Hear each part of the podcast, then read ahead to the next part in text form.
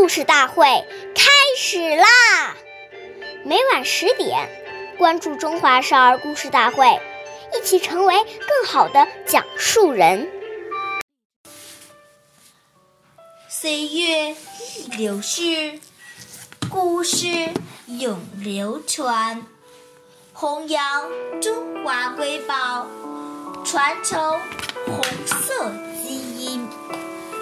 是中华少儿故事大会讲述人张恩惠，一起成为更好的讲述人。今天我给大家讲的故事是《故事大会》红色经典故事第二集：毛泽东道歉。今天。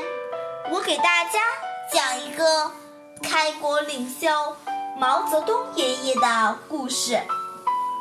一九四四年春天，延安大学举行开学典礼，毛泽东爷爷到会讲话。他说：“我们伤害了好多好同志，我作为中央主要领导，要负责。”现在向大家赔礼道歉。他一边说，一边脱帽向大家行了三个鞠躬礼。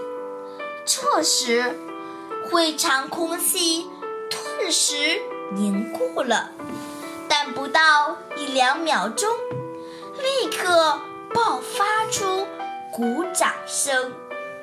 作为党的最领袖，毛爷爷能够如此谦虚谨慎、真诚恳切地向同志们赔礼道歉，使同志们深受感动，分外敬佩。